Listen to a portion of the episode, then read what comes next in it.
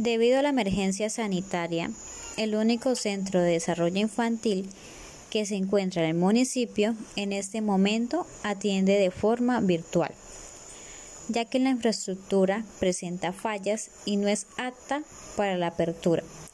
Por lo tanto, no se puede incluir un proyecto educativo institucional.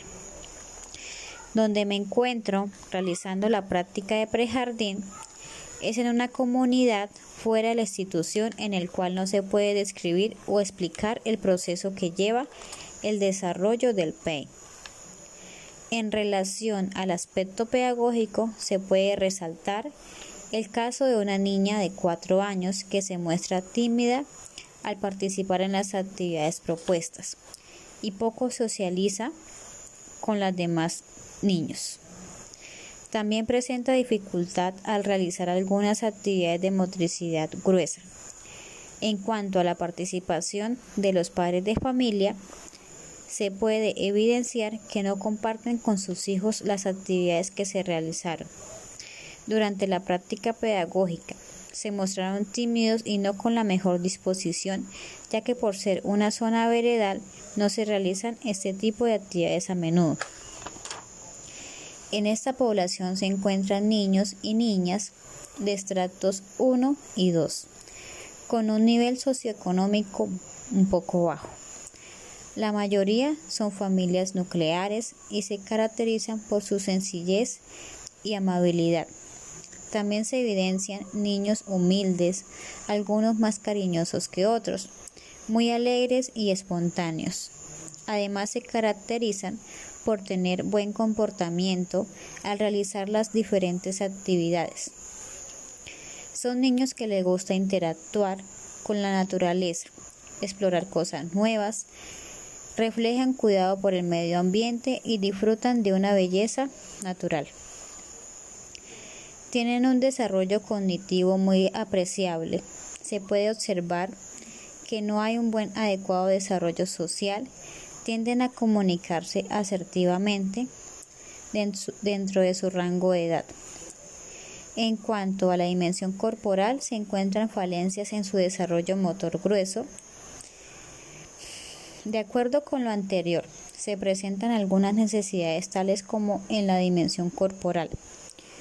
Debido a la escasez de recursos recreativos para fortalecer el desarrollo motor grueso, y en la dimensión socioafectiva se observa la necesidad de realizar actividades encaminadas al fortalecimiento de los vínculos afectivos en el entorno en que se encuentran para obtener un mejor desarrollo social. El problema formulado a través del diagnóstico es la ausencia de espacios recreativos para el fortalecimiento o estimulación del desarrollo motriz grueso.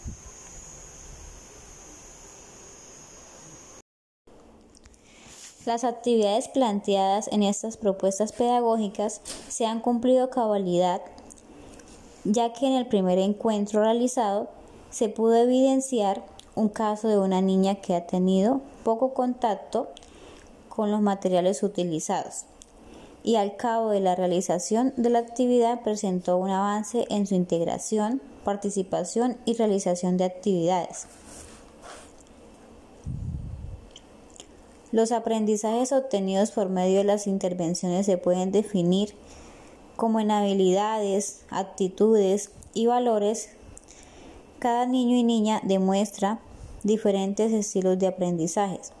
En los encuentros realizados he observado que cada uno tiene diferentes tiempos de desarrollo.